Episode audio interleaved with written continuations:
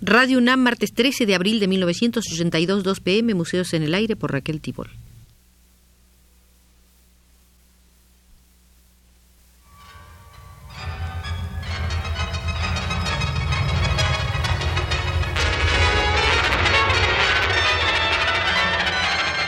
Museos en el Aire.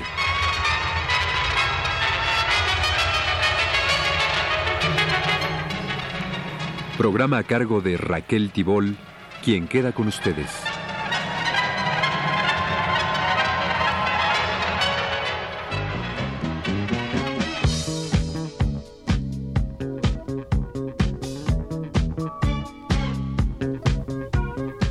Como en el Museo de los Museos todo cabe y todo puede suceder, siempre resulta de lo más entretenida la visita, a la vez que sorprendente. Comencemos por el Palacio Apostólico del Vaticano, donde en 1975 los restauradores quisieron limpiar cuatro frescos de Rafael y casi quedaron destruidos. Bueno, dos de ellos totalmente, los que representaban la creación de Eva y la expulsión del paraíso. Por temor al escándalo, el Vaticano guardó el secreto del desastre durante tres años y fue hasta 1978 cuando se atrevió a revelar que los frescos de Rafael habían sufrido una considerable pérdida del color y consolaba al público diciendo que había manera de devolverles el color. Podemos suponer que solo se le puede devolver el color a una superficie que la ha perdido volviéndola a pintar. Los frescos del Palacio Apostólico fueron terminados en 1519, un año antes de la muerte de Rafael. Le ayudaron en este trabajo Giulio Romano, Vincenzo Tamagni, Polidoro de Caravaggio y otros discípulos.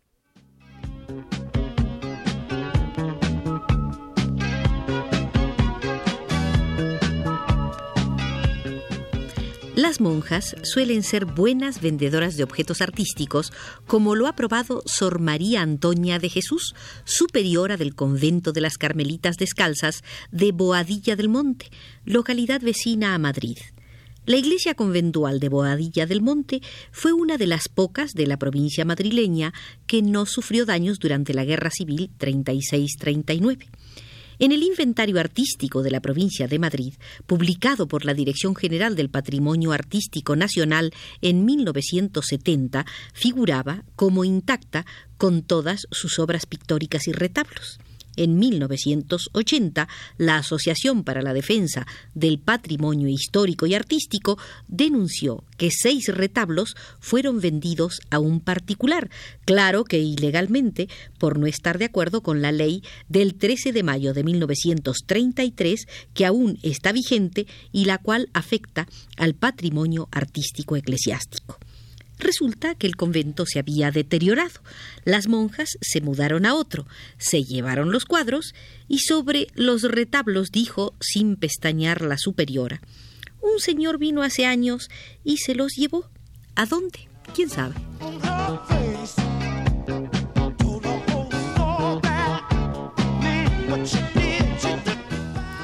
A los militares bolivianos les gusta destruir y secuestrar obras de arte. Hace años mandaron borrar todos los murales de Alandia Pantoja en el Palacio de Gobierno y en varios ministerios. En enero de 1980 secuestraron 20 cuadros del pintor Diego Morales Barrera bajo la acusación de que eran inmorales, obscenos y atentatorios contra la moral y las buenas costumbres de la sociedad. Ante tanta pornografía, según los ojos de los entorchados, los mandos militares pidieron un juicio ante los tribunales de justicia contra el pintor Diego Morales Barrera. Felizmente, el artista no se vio solo en tan desagradable trance, pues sus colegas de la Asociación Boliviana de Artistas Plásticos demandaron la devolución de los 20 cuadros que habían sido decomisados y declararon que los mandos militares debían desistirse de tan torpe propósito y devolver la obra secuestrada, ya que el verdadero desprestigio reside en el secuestro. Y agregaban no somos partidarios de la violencia y estamos seguros que contaremos, en el caso que nos ocupa, con el respaldo de todos los intelectuales y artistas del continente en defensa de nuestro asociado. Si la libertad ha de conseguirse al precio del silencio, mejor es la muerte.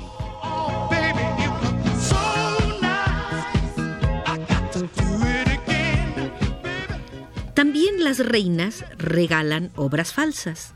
Hace 127 años, la reina de España le regaló al Papa Pío IX un cuadro con el tema Los desposorios de Santa Catalina, supuestamente pintado por Bartolomé Esteban Murillo. En enero de 1980, las autoridades del Museo del Vaticano determinaron que el cuadro del siglo XVII era falso. El debate sobre la autenticidad del casamiento místico de Santa Catalina había comenzado 20 años antes. La cuestión quedó dirimida cuando el original apareció en Lisboa. El cuadro del Museo Vaticano es una falsificación hecha en el siglo XIX. Así lo hizo saber Carlo Pietrangeli, director del museo. De todas formas, la pintura es tan bella que la sacaron de la sala y la pusieron en un depósito junto a valiosos originales. El falsificador que engañó a Isabel II de España en 1855 había pintado su copia sobre otra pintura del siglo XVI, y el pastel se vino a descubrir en la segunda mitad del siglo XX al someter el cuadro a limpieza. ¿Qué tal si seguía sucio?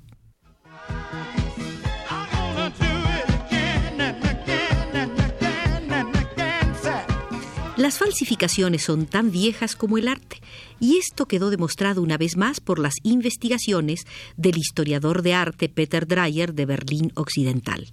Según él, varios dibujos del pintor renacentista Tiziano, que se exhiben en la Pinacoteca Nacional de Escocia, en el Museo del Louvre, en el Gabinete de Estampa de Berlín Occidental, en una colección privada de Oxford y en otra muy prestigiada de Francia, no son sino falsos. Peter Dreyer asegura que todas esas falsificaciones proceden de la misma mano y fueron hechas entre 1515 y 1525 cuando Tiziano todavía vivía. Esto nos recuerda que muchos falsos riberas se hicieron en vida de Diego por algunos ayudantes suyos y otro tanto ocurrió con Siqueiros.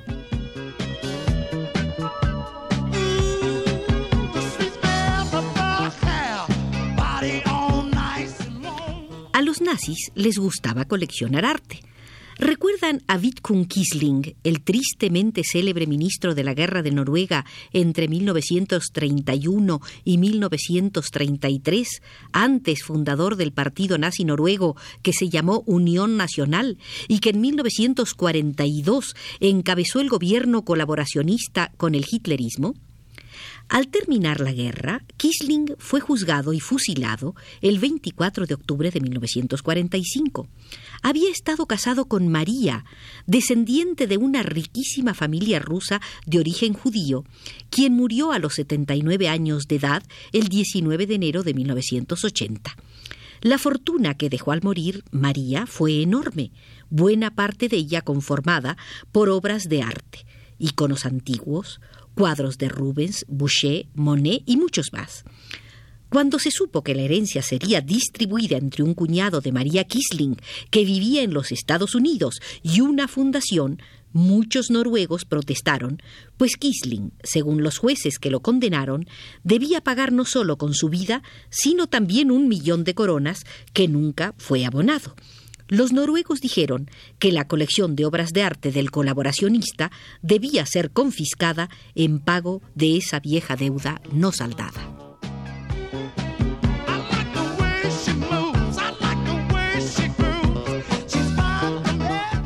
Cuando los críticos hacen paquetes, a veces se pierden.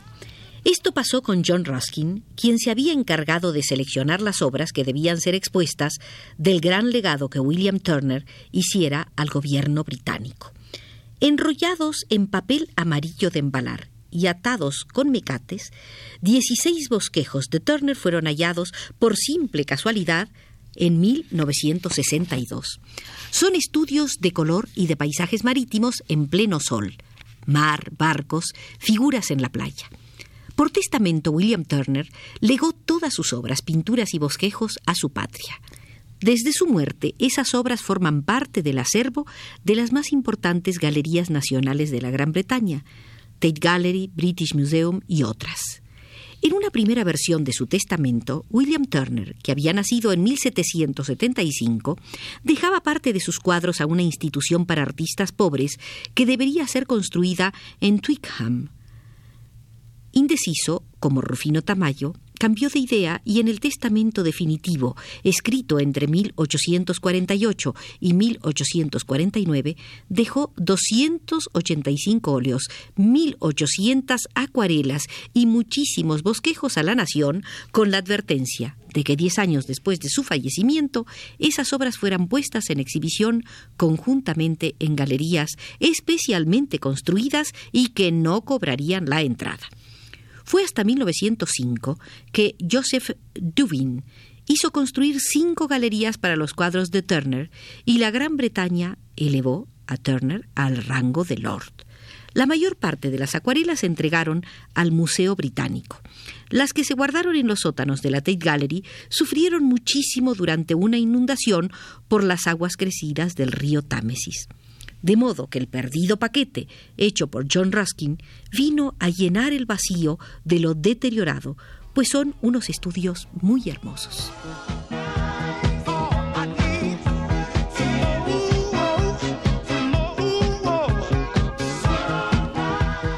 Entre otras violaciones, los franquistas incautaron obras de arte.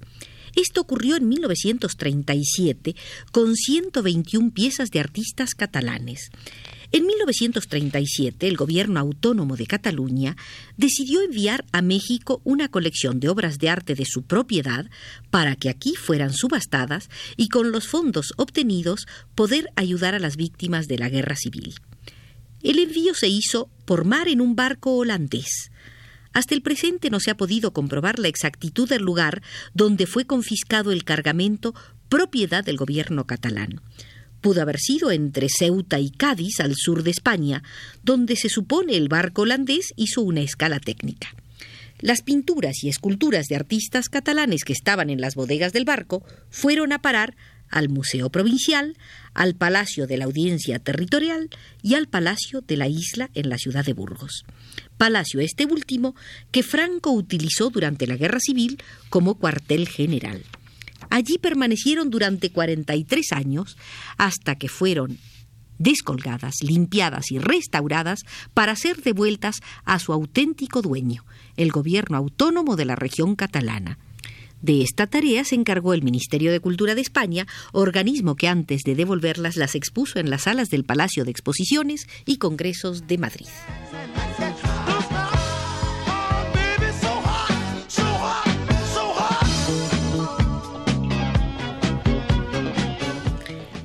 Estaría completa nuestra visita al Museo de los Museos si no pasáramos por este rincón de la picaresca que son los robos. El 10 de marzo de 1980 fue robado en una galería de Amberes, Bélgica, un grabado de Picasso de 1929, del que solo existen tres ejemplares firmados y está valuado en 3.500 dólares. El 16 de marzo de 1980 robaron 40 tapices de la colección de la famosa fábrica francesa de Aubusson, valuados en millón y medio de dólares. Los tapices se encontraban en París, en un viejo caserón que fue morada de un sobrino de Juan Bautista Colbert, el político francés ministro de Luis XIV. Allí estaban instalados los talleres de Braqueny, fundados a comienzos del siglo XVIII y especializados en la fabricación de tapices. Como los muros de la casona son muy gruesos, las puertas sólidas y las cerraduras inviolables, no se había puesto sistema de alarma. Los ladrones entraron, como de costumbre, por la casa del vecino y se metieron por el tejado. Entre las piezas robadas, una representaba la cosecha de Van Orley, otro el retrato de la marquesa de Pompadour, favorita de Luis XV, y otro el pescador de François Boucher.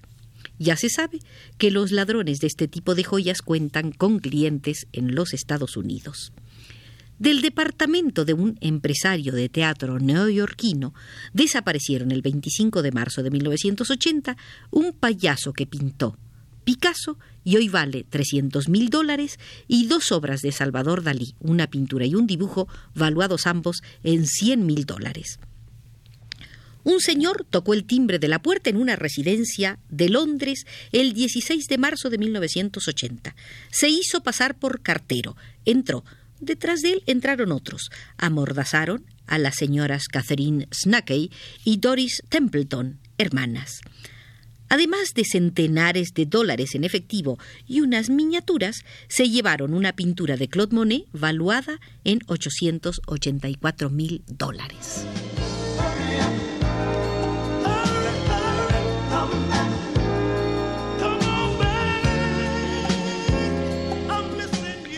En otra visita veremos que también hay obras que se recuperan. Por hoy terminemos esta en el Museo de los Museos porque José Gutiérrez desde los controles nos indica la salida.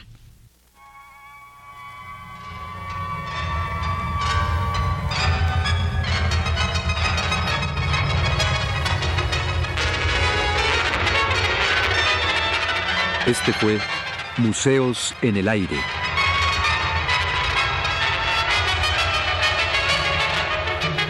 El programa de Raquel Tibol que se transmite todos los martes a las 14 horas.